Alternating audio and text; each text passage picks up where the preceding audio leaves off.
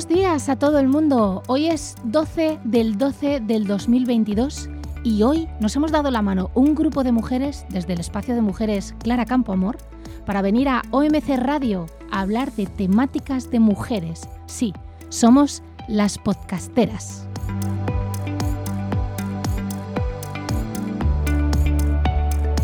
Y os voy a presentar a mis compañeras. Buenos días, Sonia Rosado. Ella es periodista, escritora y vecina de Villaverde. ¿Cómo estás? Hola, buenos días. Encantada de que estés aquí, Adriana Garcés, educadora social y terapeuta artística. ¿Qué tal? Muchísimas gracias por la invitación. ¿Qué tal, Patricia Baena, transformadora de residuos textiles? ¿Cómo estás? Buenos días, encantada de estar con vosotras aquí hoy. Inés, qué placer tenerte aquí. Inés es ecofeminista, mujer y madre. Qué gusto, Mónica, estar aquí y todas las demás. Qué placer. No quiero dejar pasar de saludar a Ana Ruth, que cada vez que habla sube el pan. Vecina de Usera por accidente y amante de Villaverde. Muchas gracias, Mónica. Buenos días a todas. Muy feliz de estar aquí. Y por último, una servidora. Yo soy Mon García, trabajadora del arte y madre. Y somos las podcasteras.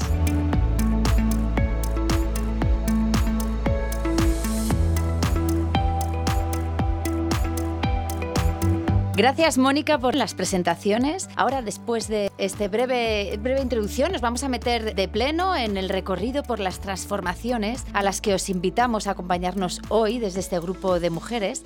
Y vamos a hablar de transformaciones internas y externas. Son transformaciones desde lo personal, alguna, hacia la comunidad, hacia el entorno laboral, hacia la sociedad, cultura, educación, el mundo e incluso quién sabe hasta dónde somos capaces de llegar, quizá a transformar todo el planeta. Vamos a ir una por una abordando asuntos serios que los trataremos desde el cariño, seguro, y a veces en clave de humor, porque eso ayuda mucho, o así lo pensamos desde aquí. Para comenzar a darnos voz a nosotras mismas, vamos a empezar con Adriana, que nos presenta un proyecto de autoconocimiento, ¿verdad? Y desarrollo personal. ¿Qué tal, Adriana? Cuéntanos. Pues bien, realmente un poco preocupada. Yo les cuento que hace varios días iba en el metro y estaba escuchando la charla de unas personas, de unas chicas que venían hablando acerca de que el autoconocimiento está pasado de moda y que estaban hartas de los temas de desarrollo personal.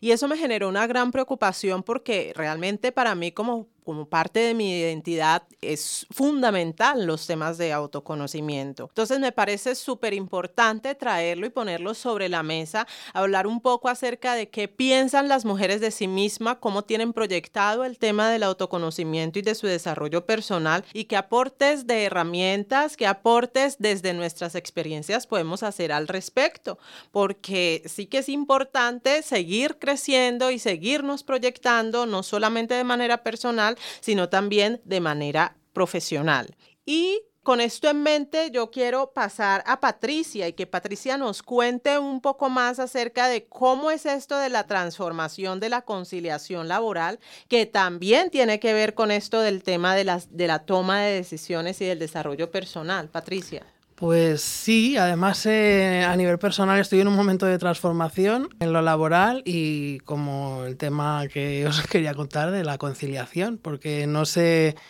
no sé a vosotras cómo se os plantea esta situación en vuestras vidas cotidianas, pero para mí es un, bueno, decir que soy madre monomarental, con lo cual se complica un poquito más porque no hay muchos muchas personas de las que tirar para poder conciliar, con lo cual el mundo laboral es un poco complicado, porque los horarios, o sea, si tienes eh, la parte económica resuelta, tienes los horarios, es un malabarismo. Si tienes menos horarios, eh, la parte económica queda coja, o sea, que al final es una cuestión que se hace un poco complicado o a mí me está costando, la verdad. Y bueno, quería pues eso, preguntar a vosotras cómo, cómo, cómo es este tema en vuestra vida. Yo tengo que, coincido contigo, yo también soy familia monomarental y es verdad que tenemos que hacer verdaderos malabarismos para conciliar.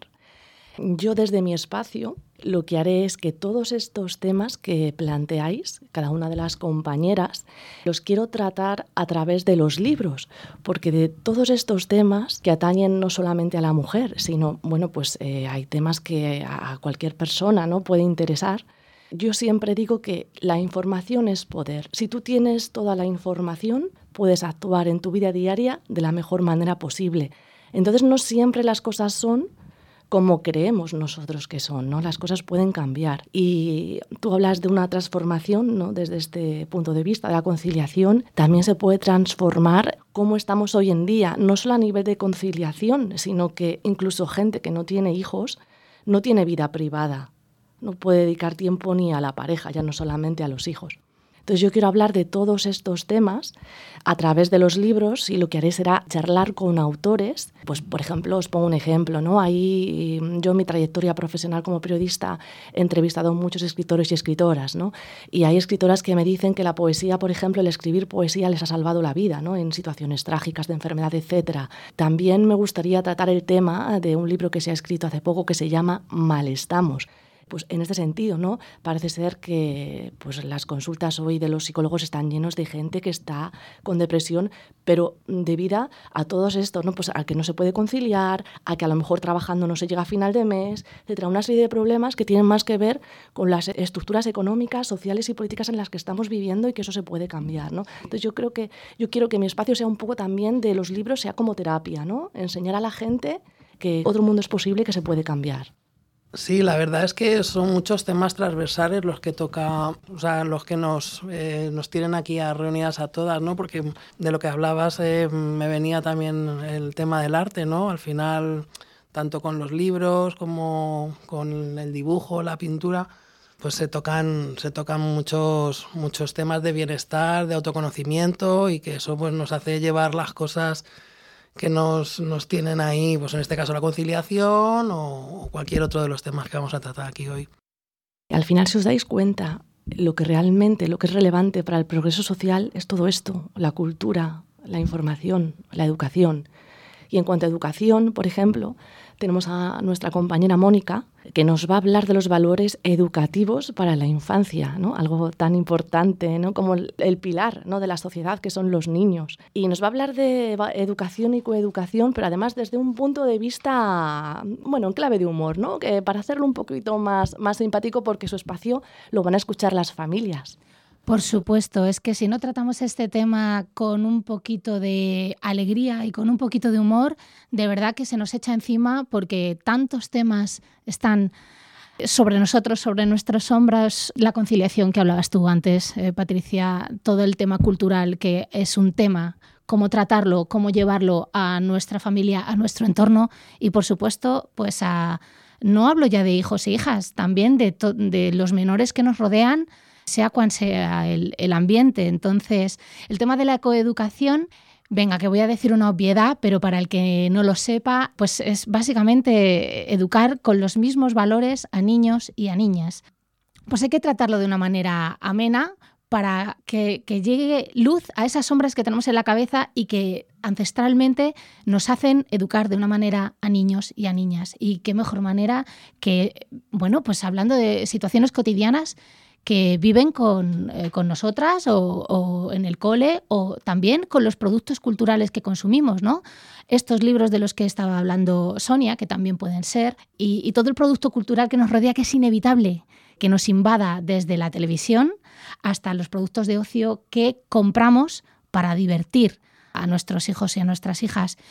Y yo aquí quería ahondar en un tema del que le voy a dar paso a mi compañera Ana Ruth, porque es que es un tema que a mí me interpela muchísimo, que es la capacidad que tienen la infancia en general de sorprenderse por las cosas a las que nosotras ya estamos súper acostumbradas. Ana Ruth, por favor, esa frase maravillosa de mirar lo cotidiano con ojos nuevos, cuéntanos sobre eso. Eso es, pues ese es mi granito de arena, lo que yo quería aportar como podcastera, el mirar con ojos nuevos lo cotidiano, aprender de la infancia, esa manera de sorprenderse, de aprender, de disfrutar y de mirar sin, sin prejuicios, ¿no? Para invitaros a, a mirar con ojos nuevos lo cotidiano, lo que vivimos el día a día os animo a poneros las gafas moradas. De esta manera ya nuestra visión sería mucho, mucho más productiva para cambiar las cosas, como comentabais antes, ¿no? Estoy de acuerdo con, vosotras. Lo personal es político.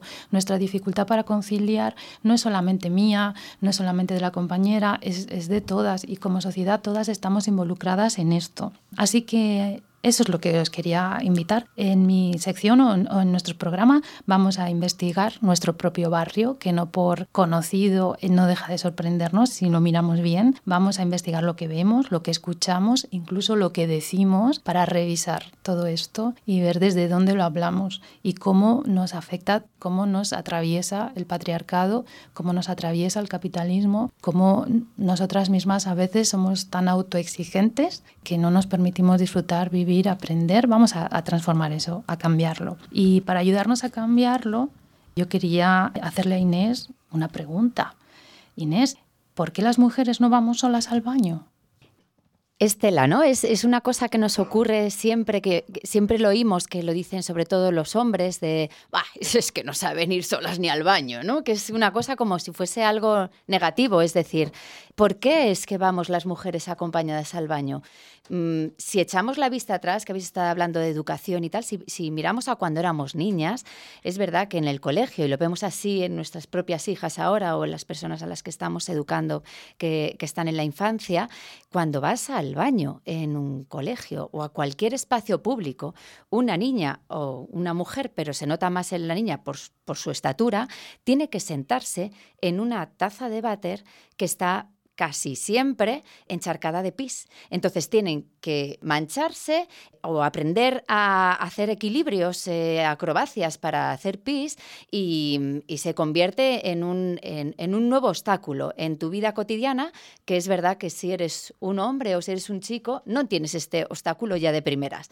Por tu fisionomía, que es mm, para hacer pis me tengo que agachar o sentar, resulta que no está diseñado el mundo para acoger tu necesidad. Esto nos ocurre de niñas, ya cuando eres joven, la cosa se dispara con que para llegar al baño tienes que atravesar mm, toda la fila de, eh, acosadores o babosos, no sé si es aboso o acoso, dónde está la línea, que te van asaltando en tu camino hacia el baño. Entonces sí, dices, prefiero ir acompañada, claro que sí.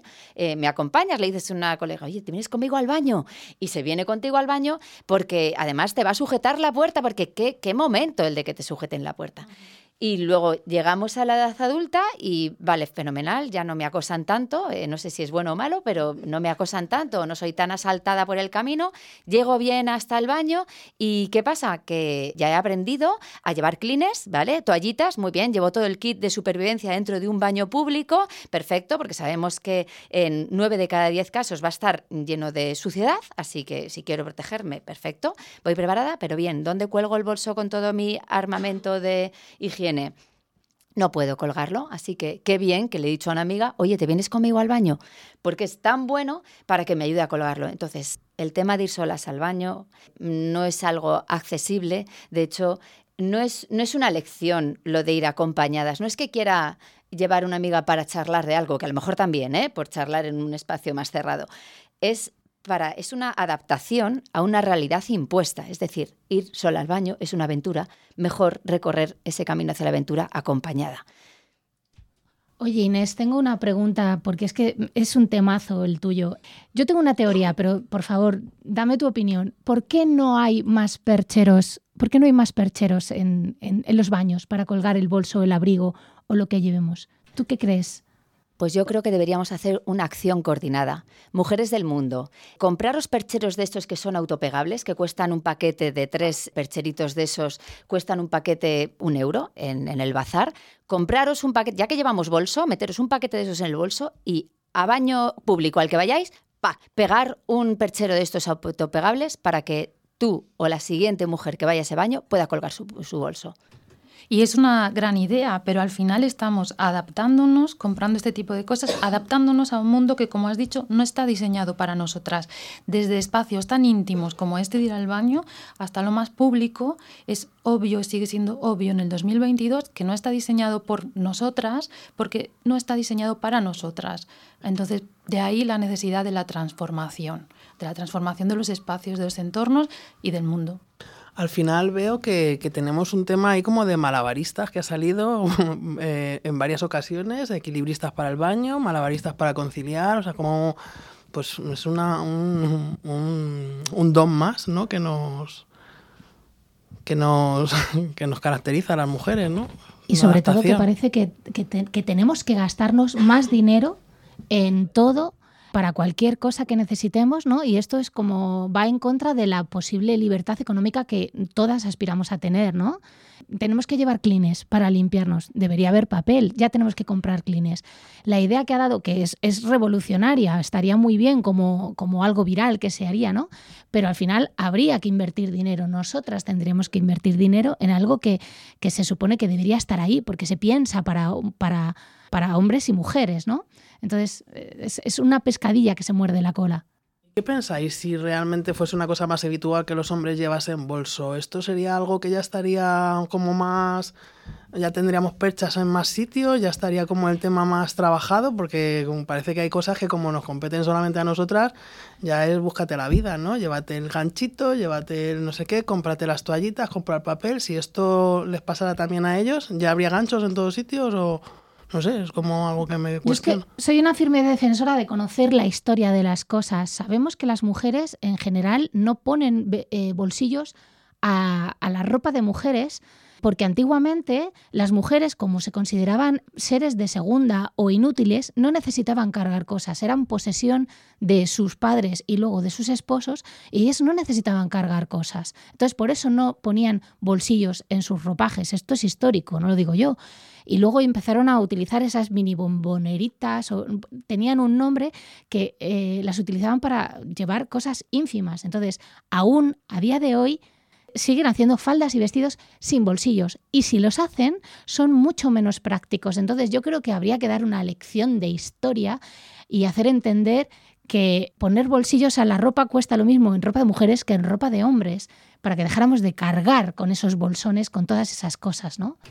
Pero no pensáis que esos bolsillos en los pantalones de mujeres son más pequeños porque si los llenáramos de cosas nuestra figura ya no sería tan atractiva porque ya no serían tan ajustaditos, ya no marcarían tanto nuestras formas femeninas. Pues sí, también puede tener una, intención estética, ¿no? Porque, bueno, mm, sí, además es eso, los bolsillos de los hombres son como mucho más largos, pero también yo creo que ahí equipara un poco el tema de no llevar bolso. O sea, no llevan bolso, pero llevan bolsillos más grandes, ahí llevan el dinero, llevan llaves, llevan teléfono, o sea, es como, no sé, algo que equilibra lo uno con lo otro, pero si los bolsillos se acortaran, seguramente tendrían que buscar recursos como hacemos nosotras para llevar aquello que necesiten, ¿no? Pero no sé, creo que en general cuando nos afectan las cosas a nosotras, igual que lo del tema de la higiene, ¿no? Porque nosotras eh, por el hecho de menstruar tenemos que comprar y tener gastos adicionales de compresas, de una serie de, de productos de higiene que nos afectan solamente a nosotras y encima el tema del IVA es una cosa disparada. O sea, si eso si ya es así y siempre es así, ¿por qué no facilitarlo para, para para todo aquello que lo necesite. Si no tienes recursos económicos, ¿qué haces? ¿Vuelves a la toallita de antiguamente?